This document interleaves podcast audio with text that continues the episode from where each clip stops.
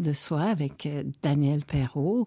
Aujourd'hui, on va parler des liens d'attachement. Euh, les liens d'attachement, pour ce faire, j'ai invité une spécialiste des liens d'attachement. Elle s'appelle Jeanne Roy. Euh, Jeanne est une travailleuse sociale qui s'est spécialisée en attachement puis en développement de l'enfant. Elle est aussi formée en neurosciences affectives et sociales, en intervention et en médiation familiale en intégration du cycle de la vie, en psychothérapie sensorimotrice, elle est impliquée auprès des enfants et de leurs parents depuis de nombreuses années. Donc, c'est une experte. Je suis très, très contente de l'avoir avec nous en entrevue. Alors, euh, Jeanne s'intéresse plus particulièrement à tout ce qui touche le parcours de l'enfant. Les ressentis de bien-être, les stress subis, les points forts, les manières d'être en relation, les façons d'apprendre et la construction du développement du cerveau.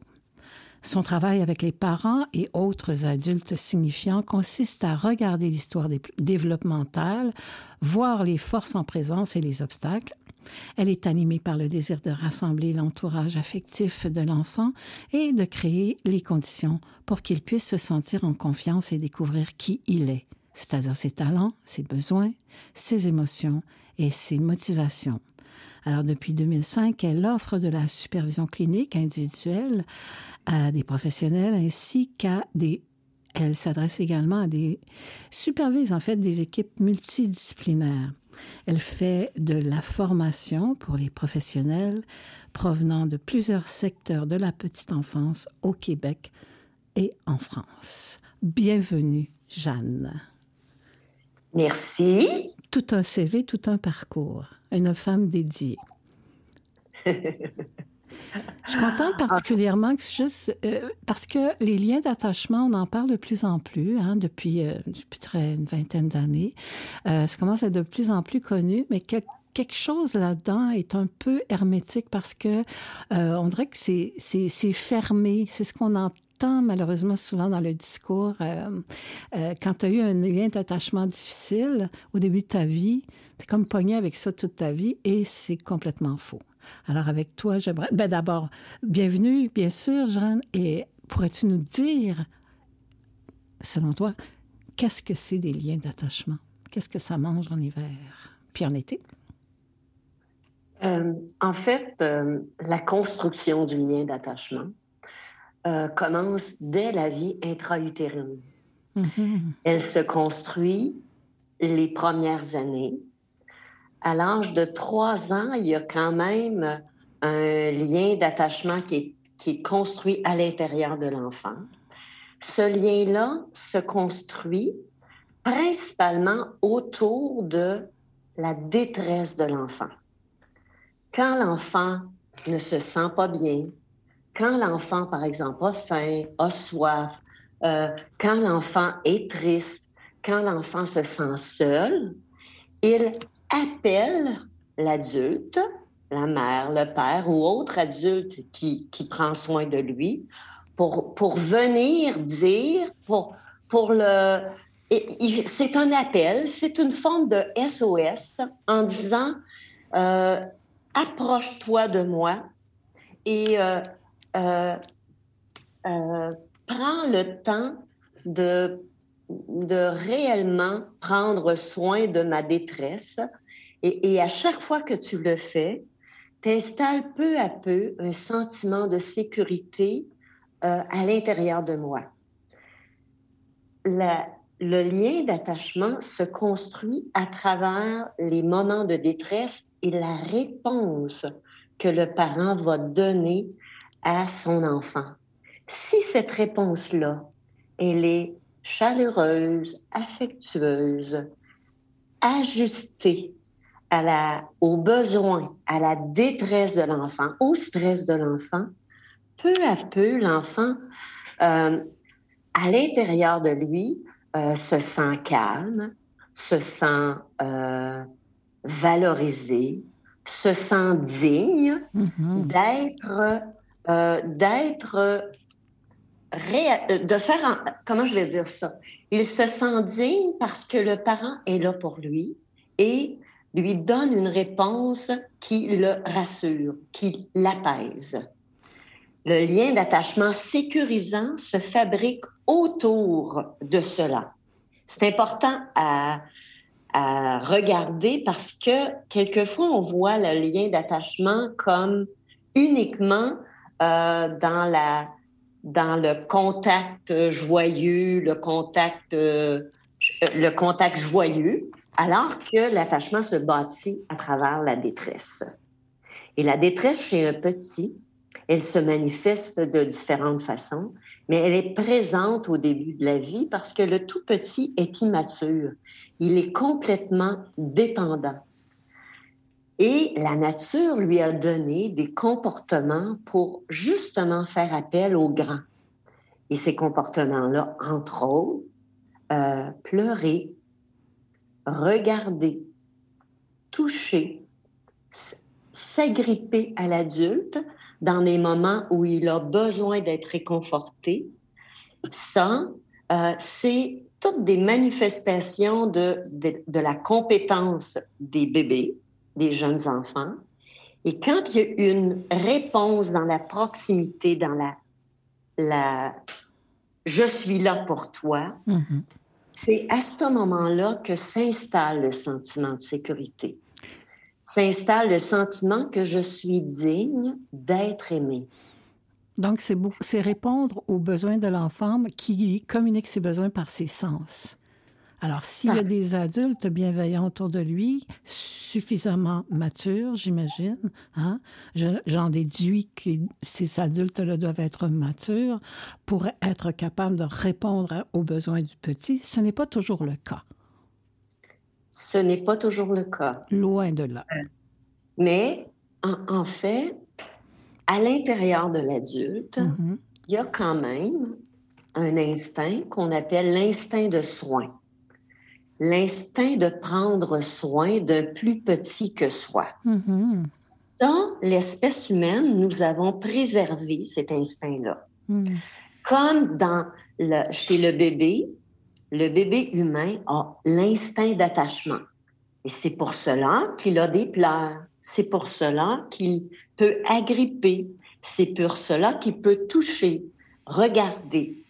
Euh, chez l'adulte, il y a cet instinct-là que, qui, est en nous.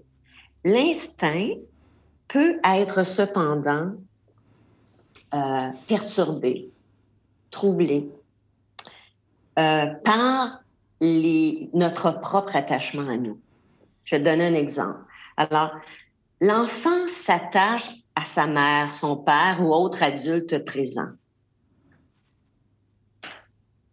Moi, je suis attachée à mes parents. Mes enfants sont attachés à moi. Mm-hmm.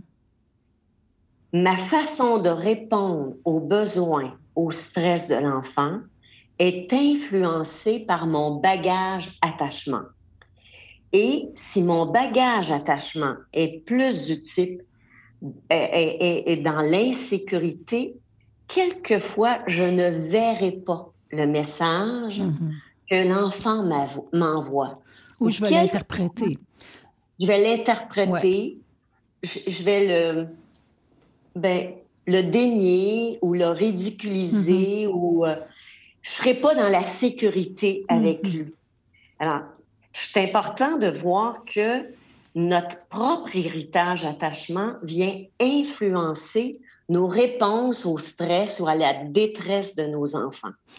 Euh, Qu'arrive-t-il avec des enfants qui, euh, qui ont passé plusieurs, des fois plusieurs semaines, plusieurs mois, plusieurs jours en tout cas, en incubateur par exemple, séparés de leurs parents? Alors, les enfants qui sont séparés de leurs parents, mm. de leur mère, hein, mm.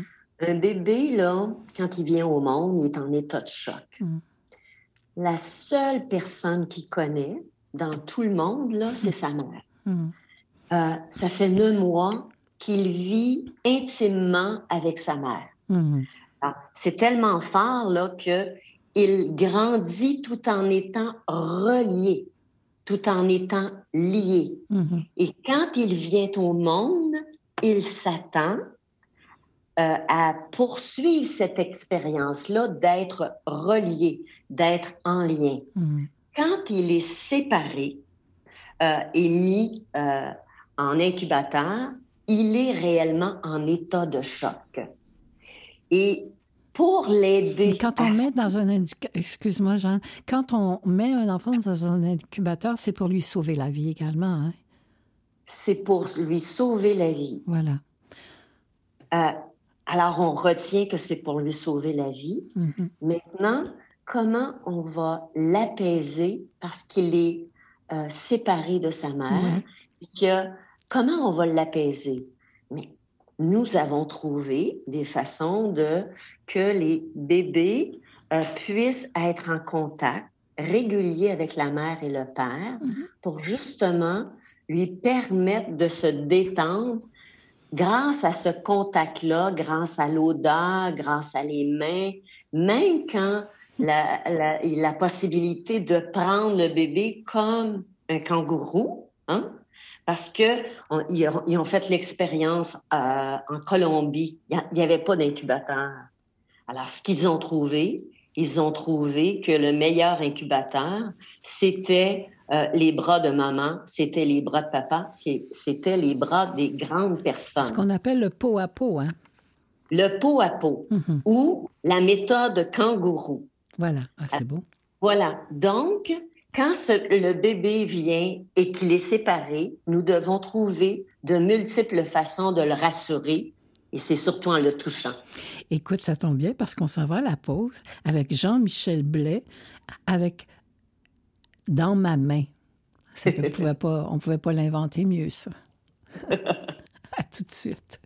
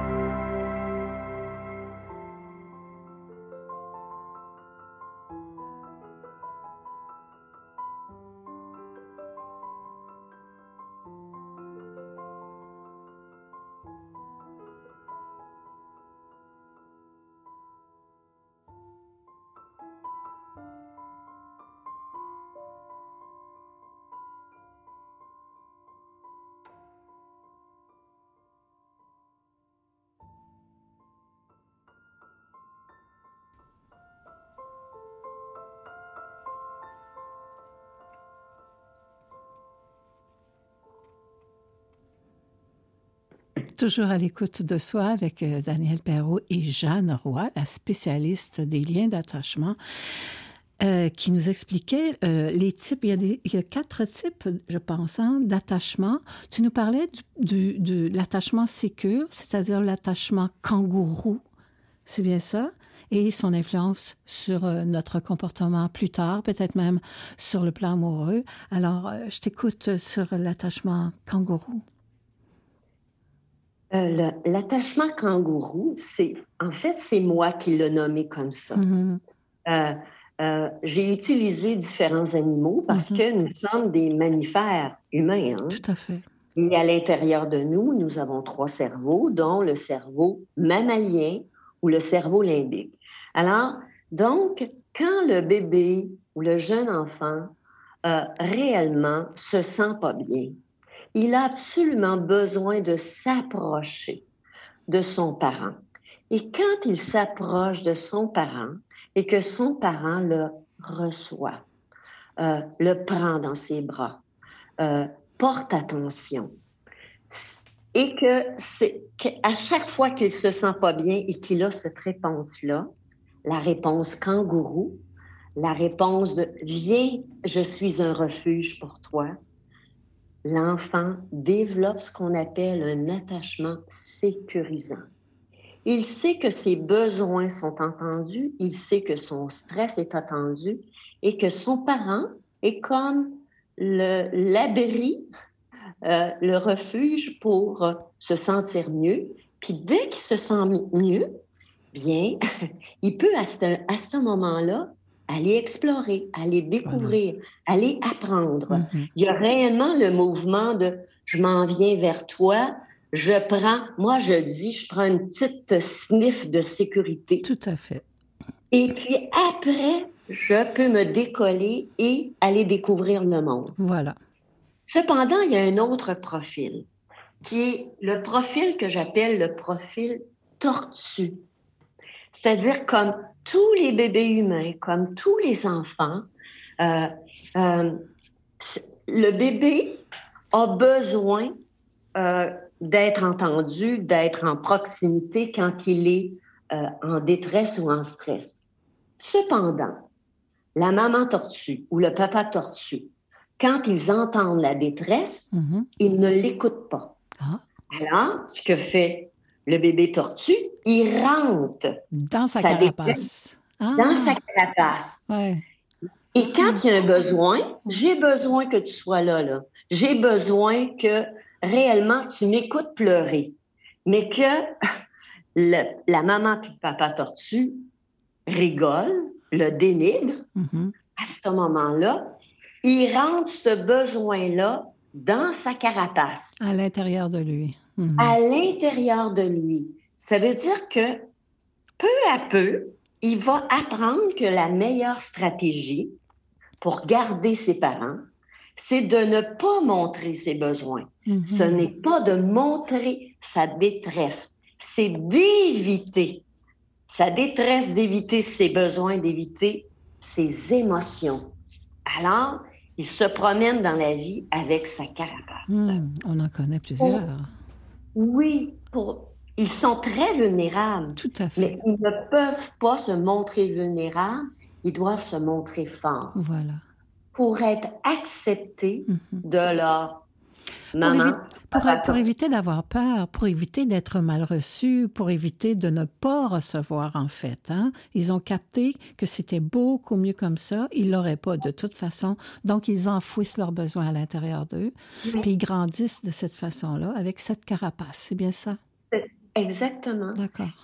En fait, ils grandissent aussi avec des émotions. Euh, la colère, les tortues n'acceptent pas la colère. Ah la peine, il accepte difficilement. C'est-à-dire, euh, explique-moi comment ça, euh, c'est quoi le comportement quand est-ce que c'est parce que les autres sont pas capables de la manifester, les pleurs ils peuvent pas le manifester, ou bien ils réagissent à la colère des autres ou aux pleurs des autres euh, difficilement? Comment ça marche?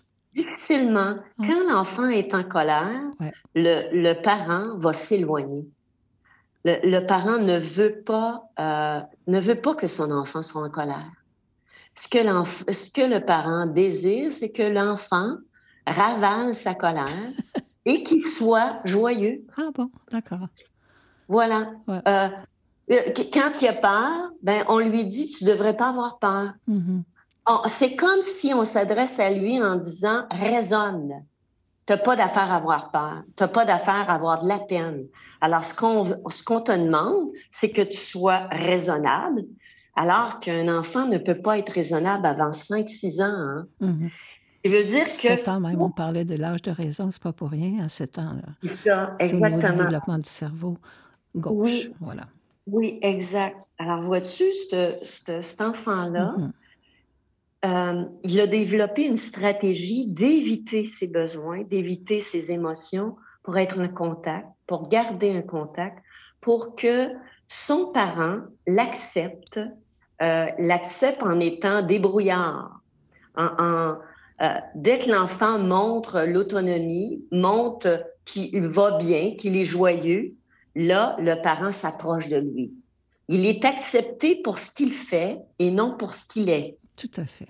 Je comprends très bien. Ouais, Alors, ça, c'est ce qu'on dit le profil évitant ou le profil, la profil tortue.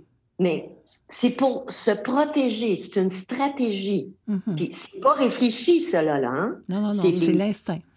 C'est l'instinct. De survie qui prime. Exactement. Mm-hmm. Oui. Parce que quand tu es petit, là, tu peux pas décider que tu t'en vas. Là. Non. tu, restes avec ta mère et ton père parce que c'est eux autres les grands, puis c'est eux autres qui te permettent de survivre. Alors, tu peux pas t'enfuir.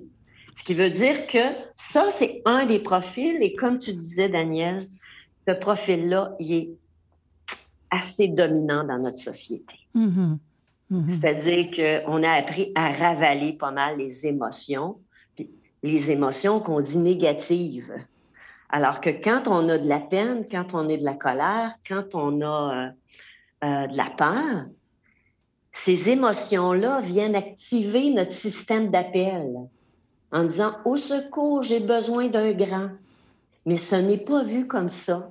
Alors, peu à peu, on apprend aux enfants à ravaler quand on ravale trop la colère, ben à ce moment-là, c'est comme s'il n'y a pas beaucoup de place pour la curiosité, puis il n'y a pas beaucoup de place non plus pour la joie. Alors, peu à peu s'installe un mal-être. Mm-hmm. Et ce qui, ce qui est triste, c'est réellement triste, c'est qu'à un moment donné, euh, ces, ces petits-là qui deviennent, euh, qui grandissent, se déconnectent de leur corps, mm-hmm se déconnectent de leurs sensations, puis se déconnectent de leurs émotions.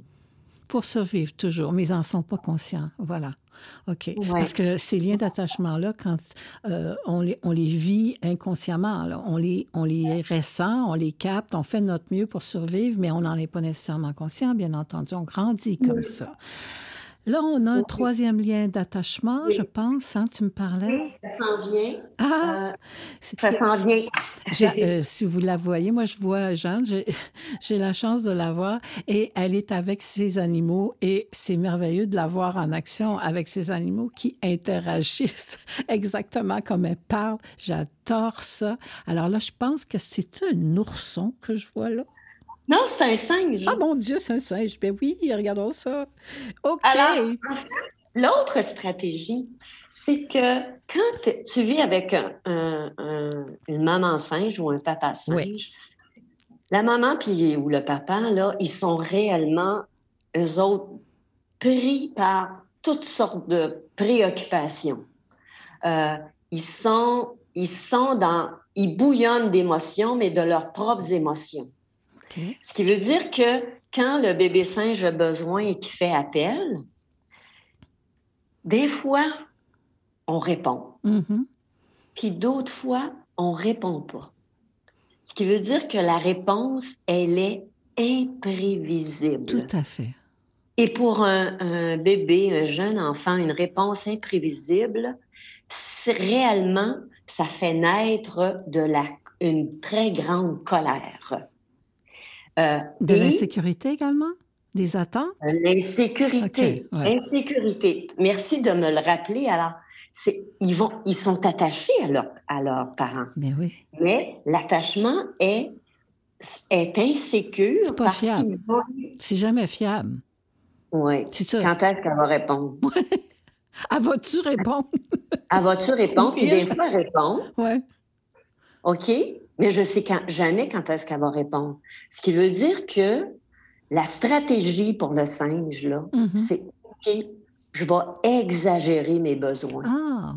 Je vais exagérer mes émotions. OK. Comme ça, comme ça, c'est une bonne idée. je vais avoir une réponse. je m'assure d'une certaine réponse. C'est une, une, bonne stratégie. Alors, donc, la mère, le père va s'approcher. Oui. Mais quand la mère, le père s'approche pour, pour répondre, pour être bien sûr que l'adulte ne partira pas, ouais. il refuse d'être réconforté. Ah. Il résiste au réconfort. Ce qui veut dire qu'il y a comme une spirale. OK. OK, là, j'ai appris. Tu sais, ça prend euh, 9 mois, 10 mois, 12 mois. J'ai appris que pour avoir mon parent en proximité, parce que c'est ce que je veux, c'est ce que j'ai besoin comme bébé humain. Faut que ben, j'augmente le signal. J'augmente le signal. J'augmente le signal. Et là, quand le parent approche, à ce moment-là, l'enfant continue à manifester sa détresse pour garder la proximité. C'est une stratégie. Ce qui fait que euh, les parents ne comprennent plus rien. On répond, puis quand on répond, il veut pas. Alors, peut-être aussi pour garder l'enfant plus proche. On se reparle après la pause. De retour à l'écoute de soi en compagnie de Daniel Perrault et de ma, de mon invité Jeanne Roy, spécialiste des liens d'attachement. C'est fascinant de l'écouter. Elle nous, elle nous décrit les liens d'attachement d'une façon tellement claire. C'est plus théorique. Là, on comprend avec les animaux. Alors, on a passé à travers le kangourou, on a passé à travers euh, le deuxième qui était la tortue, le singe ça, c'est vraiment le fun, j'adore. Puis là, il y en a un quatrième. Alors, quel est-il? Le quatrième, euh, c'est le petit hérisson. Alors, euh, en fait, euh, lui, il y a aussi une carapace et c'est les poils, les, pics qui, qui le protègent. Le petit hérisson, réellement, il a vécu avec des parents qui lui ont fait peur presque tout le temps. Mm-hmm. Ce qui est assez terrible pour un bébé humain parce que dans le cerveau du bébé humain est inscrit que mère et père ou adultes sont là pour protéger, mm-hmm. sont là pour prendre soin.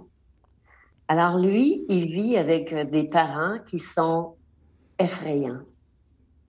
Même, on, il y a des parents aussi qui sont effrayés. Hein? Euh, les parents qui eux-mêmes ont vécu des traumatismes, alors ils sont effrayés et ils s'en rendent pas compte. Là, Tu sais, mm-hmm.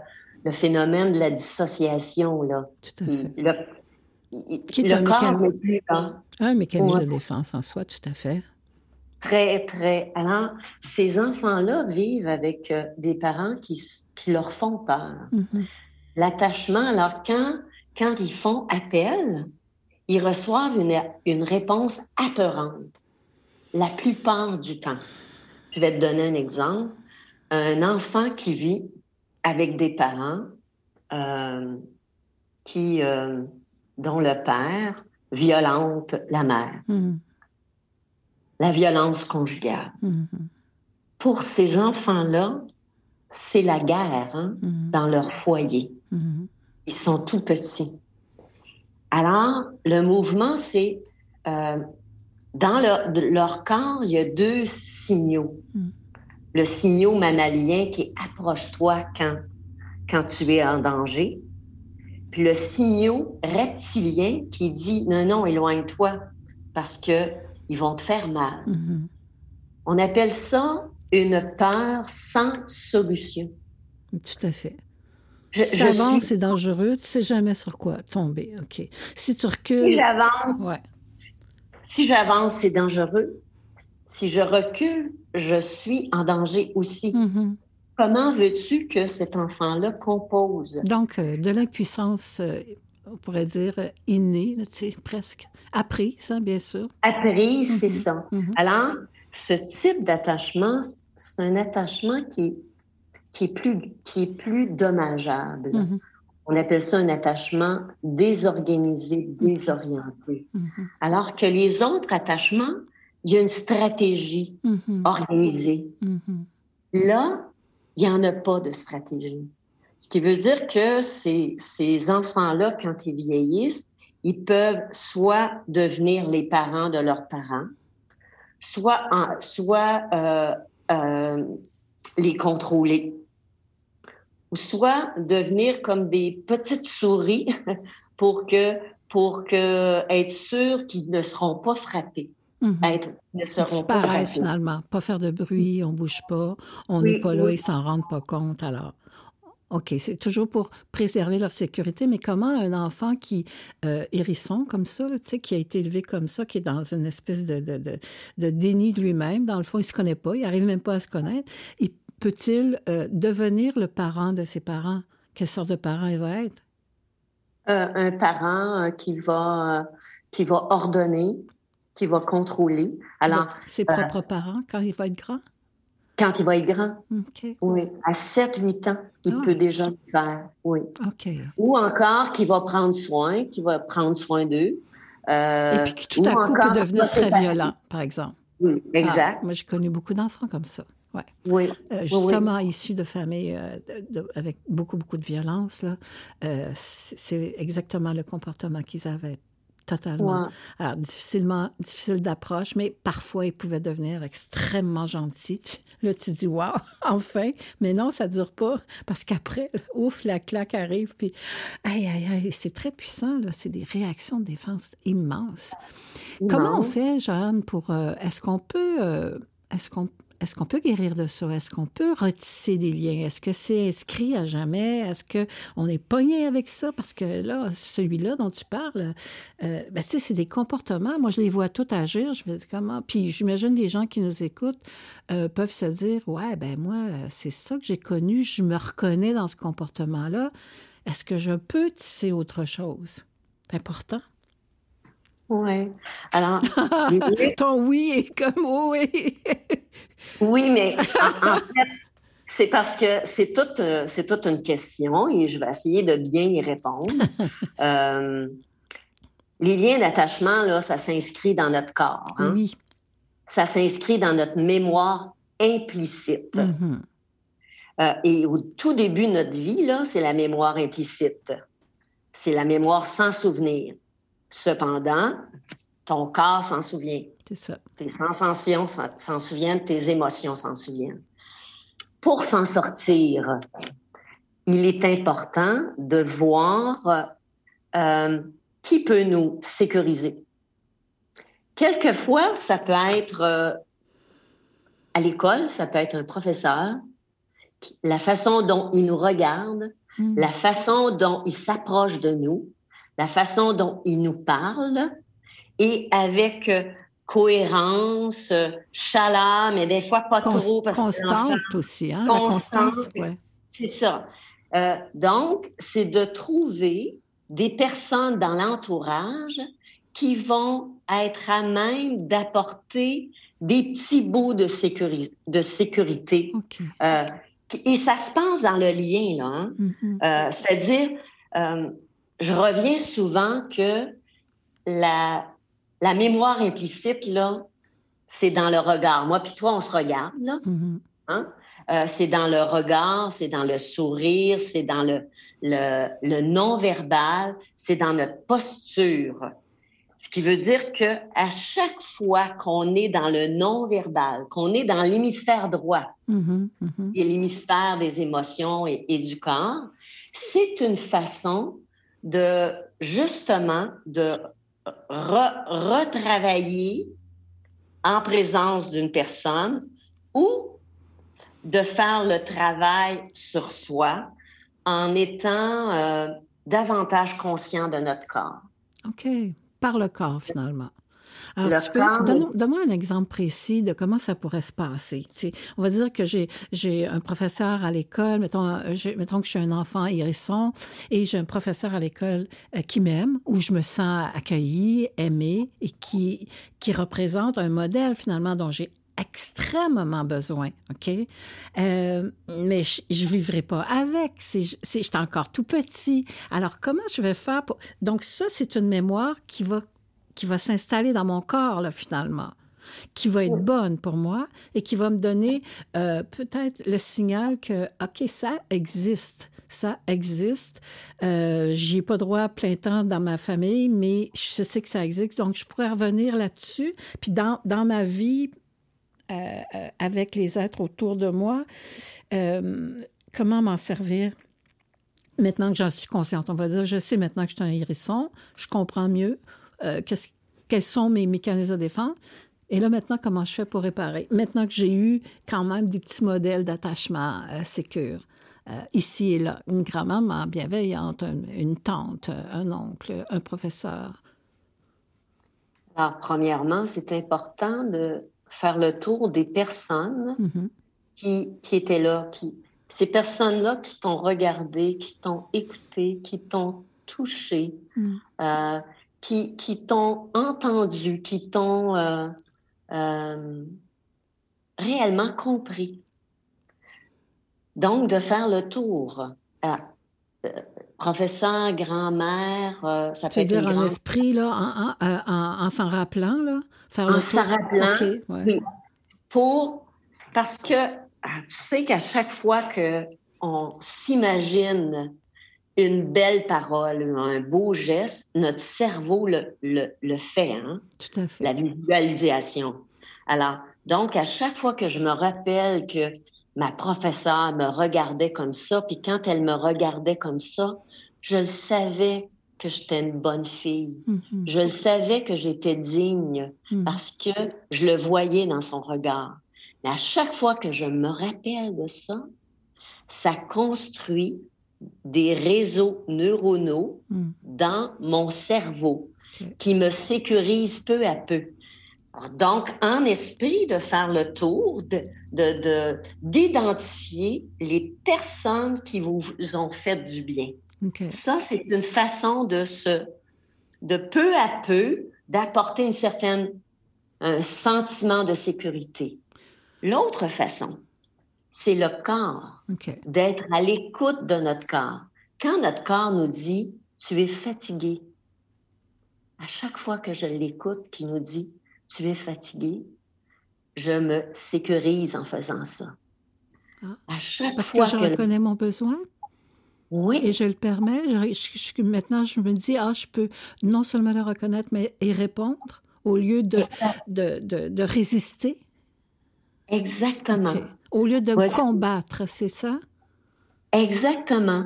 C'est que c'est comme si je deviens pour moi-même le parent de ma petite fille à l'intérieur de moi. OK. C'est comme ça qu'on tisse, c'est ça? OK. Tu sais, c'est à la fois devenir conscient, puis à la fois euh, euh, non seulement reconnaître, mais recréer ce lien constant. Et on apprend par le corps. On reconnaît par le corps, le corps le reprend et on, on y répond. Alors, on devient le parent de cet enfant souvent traumatisé ou blessé ou mal aimé. C'est bien ça. On va écouter les quatre saisons de Vivaldi pour se reposer et on revient avec toi, Jeanne Roy. Merci.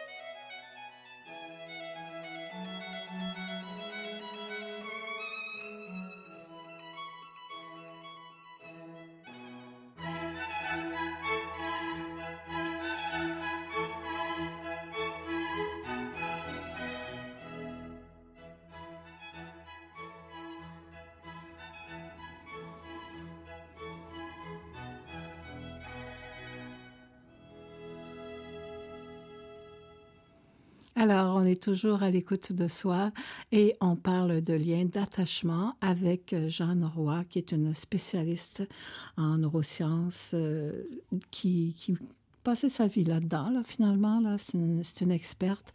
Euh, Jeanne, j'aimerais ça. Euh, avant la pause, on a parlé du corps, on a parlé de l'importance d'écouter notre corps, justement, pour repérer les signaux qui nous amènent à nos besoins et comment maintenant qu'on est rendu adulte, on peut prendre soin de ces besoins-là. Mais j'avais une question euh, auparavant.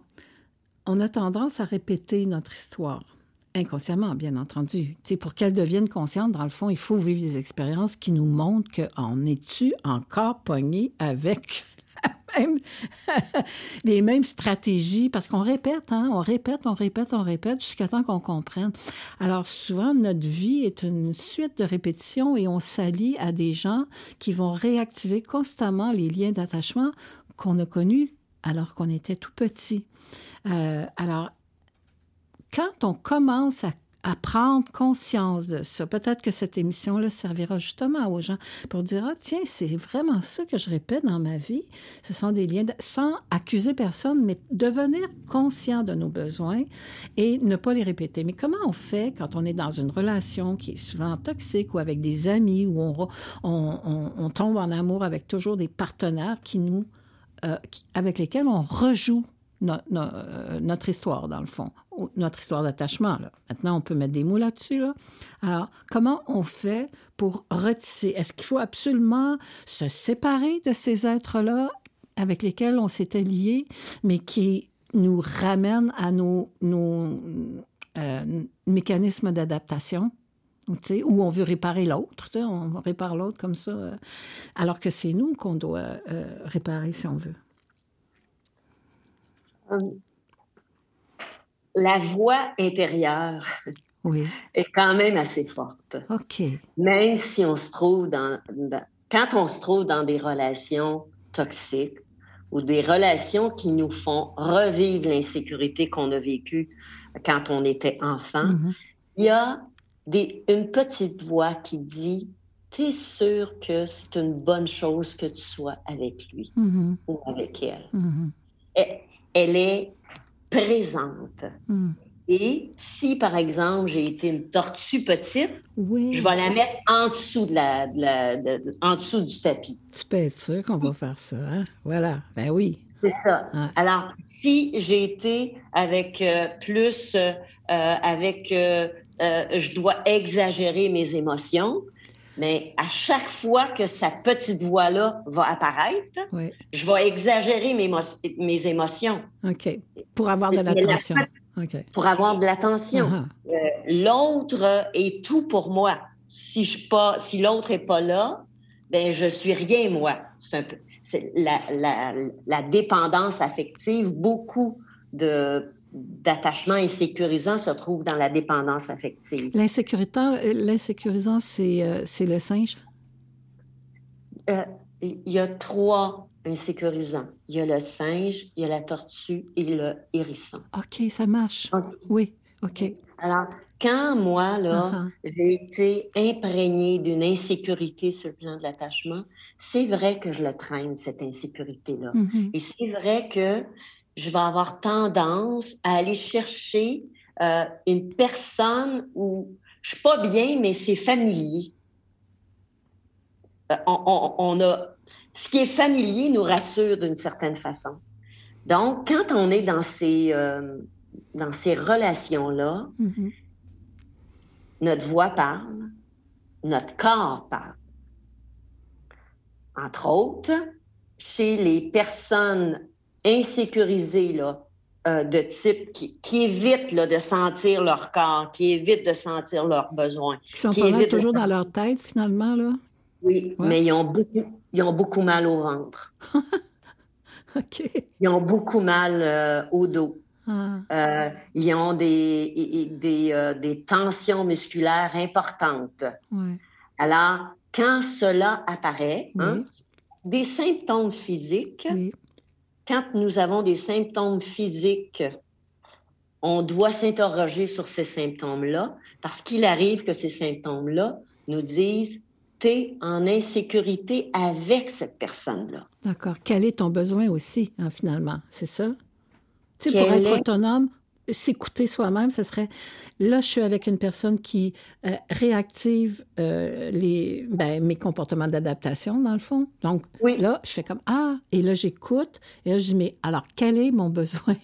Puis mon besoin, je peux moi-même y répondre plutôt que d'attendre que cette personne-là, qui en général n'est pas en mesure de nous répondre, puisqu'elle réactive constamment euh, nos mécanismes de défense.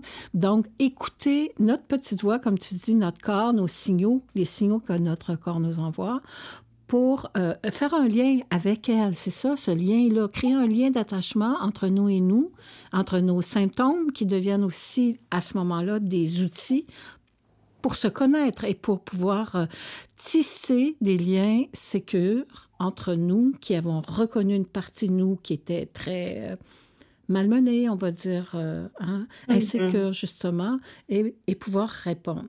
Et, euh, tu sais, Erickson, euh, c'est un grand psychologue, psychiatre, psychologue, médecin, etc., que mm-hmm. j'aime beaucoup, là, que, le père de l'hypnose ericksonienne. Il mm-hmm. disait que quand on a connu dans notre vie ne serait-ce qu'une personne qui nous a pris dans ses bras quand on était bébé, OK? Euh, une personne, une tante, un oncle, euh, une infirmière, quelqu'un qui nous a pris dans ses bras puis qui nous a bercés, ne serait-ce que cinq minutes. on peut retourner à cette mémoire que notre corps a emmagasinée et augmenter, jouer avec le temps, c'est-à-dire euh, augmenter ça, c'est-à-dire aller par, je sais pas moi, auto-hypnose par exemple ou méditation, imaginer justement se servir du cerveau droit pour imaginer que nous sommes dans ces bras bienveillants-là, le temps que notre corps en aura besoin pour être rassuré au maximum. Donc, comment on peut jouer avec le temps puis l'énergie pour aller recréer des liens que presque tout le monde a connus dans sa vie, presque tout le monde a connus dans sa vie, ne serait-ce que quelques minutes. Là. Mm-hmm. Un regard mm-hmm. bienveillant, euh, quelqu'un qui nous observe. On, fait tout ça quand on voit des petits bébés au magasin. On fait Oh, mm-hmm. regarde, c'est les mignons, on le regarde. Euh, bref, euh, qu'est-ce que tu en penses? Pour retisser, retrouver les liens du corps, mais aussi jouer avec. Ben, en, fait, c'est un petit peu ça que je mentionnais en disant de se rappeler les personnes qui nous ont fait du bien et comment ces personnes-là nous ont fait du bien. Mm-hmm. Et à chaque fois qu'on s'en rappelle, on, on, se sécurise, on se rassure soi-même. Je veux ajouter aussi, Daniel, que euh, parmi les gens, là, il y a des gens autour de nous qui peuvent euh, apporter, quand on se promène euh, dans la rue, la personne qui nous sourit, de s'attarder à ce sourire-là, mm-hmm. nous permet d'être davantage connectés à la joie ah. et connectés à l'autre. Aller danser, Daniel, mm-hmm. danser avec nos amis ou avec notre partenaire nous permet d'être en connexion. Mm. Chanter dans une chorale nous hmm. permet d'être en connexion et d'aller chercher hmm. ces sentiments de, de, de je, je me sens bien, je, je vis un bien-être. Tous ces éléments-là qui sont simples. Si beau, si simple. Ouais. Si simple. Si accessible. Pleurer, pleurer dans les bras d'une personne et que cette personne-là, elle est juste là pour toi, hmm. qu'elle ne te juge pas, hmm. qu'elle te frotte le dos. Hmm. Ça, là, quand ça arrive dans ta vie d'adulte, profites-en parce que ça permet justement d'aller guérir ou en tout cas aller apporter, tisser dans ta mémoire, hein, dans ta mémoire du corps, une sécurité, un sentiment c'est des choses simples qui permettent peu à peu de se restaurer, d'être à l'écoute de soi, hein, comme l'émission, d'être réellement. Moi, je me rends compte que, même adulte, là, mais quand on connaît nos besoins, et qu'on les fait respecter, on est dans la sécurité. Quand on connaît nos limites, mm-hmm et les faire respecter. Mm-hmm. On est dans la sécurité. Et ça, quand on l'a pas appris, c'est drôle, c'est comme si ça nous prenait une permission, tu sais, d'un adulte qui nous dit Ah, j'ai le droit de dire non. Euh, bien sûr que tu as le droit. Ah, j'ai le droit de dire oui, puis de m'amuser, puis de continuer à, à, profiter. Parce que souvent, euh, on l'a pas connu. C'est quand on a développé des attachements euh, insécurisants comme ça, on n'a pas connu ça. On n'a pas eu cette permission-là. Alors, on est toujours en danger quand on s'exprime par les pleurs, par la joie, même par la joie, on pourrait t'arrêter, arrête de faire du bruit, arrête de parler, chante pas si fort, tu fais du bruit, je veux pas t'entendre, tais-toi, respecte les autres. C'est souvent ce qu'on a entendu quand on a eu des, des, attachements insécurisants. Hein? Exactement, exactement, oui, c'est ça. Donc, euh, Donc la permission, tu nous la donnes, John, c'est ce que je comprends là. ben, on a le droit de dire non. Oui. Et quand on dit non, on dit oui à nous. Tout à fait. Alors, euh, et, à chaque fois qu'on le fait, dans le respect, on grandit. Alors, ah, tu parlais tantôt des, des, des, des réseaux neuronaux qui s'installent. Quand on commence à faire ça, évidemment, il y a une période difficile parce que toutes nos croyances antérieures, elle, elle disait autre chose. Elle nous envoyait un autre message. Alors, quand mm. on commence à créer... Euh, ah, écoute, John, l'émission tire presque à sa fin. Je, voulais juste te incroyable. Ah ouais, ça va être vite. Hein? Euh, j'espère que, que, ton passage à l'émission va ouvrir, allumer, permettre, donner cette permission-là tout à fait bienveillante dont on a besoin pour être en joie, pour retrouver la joie, pour retrouver notre équilibre, pour retrouver euh, notre pouvoir, nos pouvoirs. Puis ça se fait. Merci infiniment, Jeanne Roy. Bien, merci, Daniel. Alors, euh, si vous avez besoin d'elle, euh, tapez sur euh, Jeanne Roy. travailleuse sociale. Alors, je vous remercie. vous étiez à l'écoute de soi. Je remercie le groupe Nova pour l'indicatif musical de l'émission. Steve Hull, mon magicien à la technique. Jean-Sébastien La Liberté à la mise en onde pour le canal M. Vues et Voix. C'est Daniel Perrault qui vous salue et je vous invite à l'émission la semaine prochaine. À bientôt.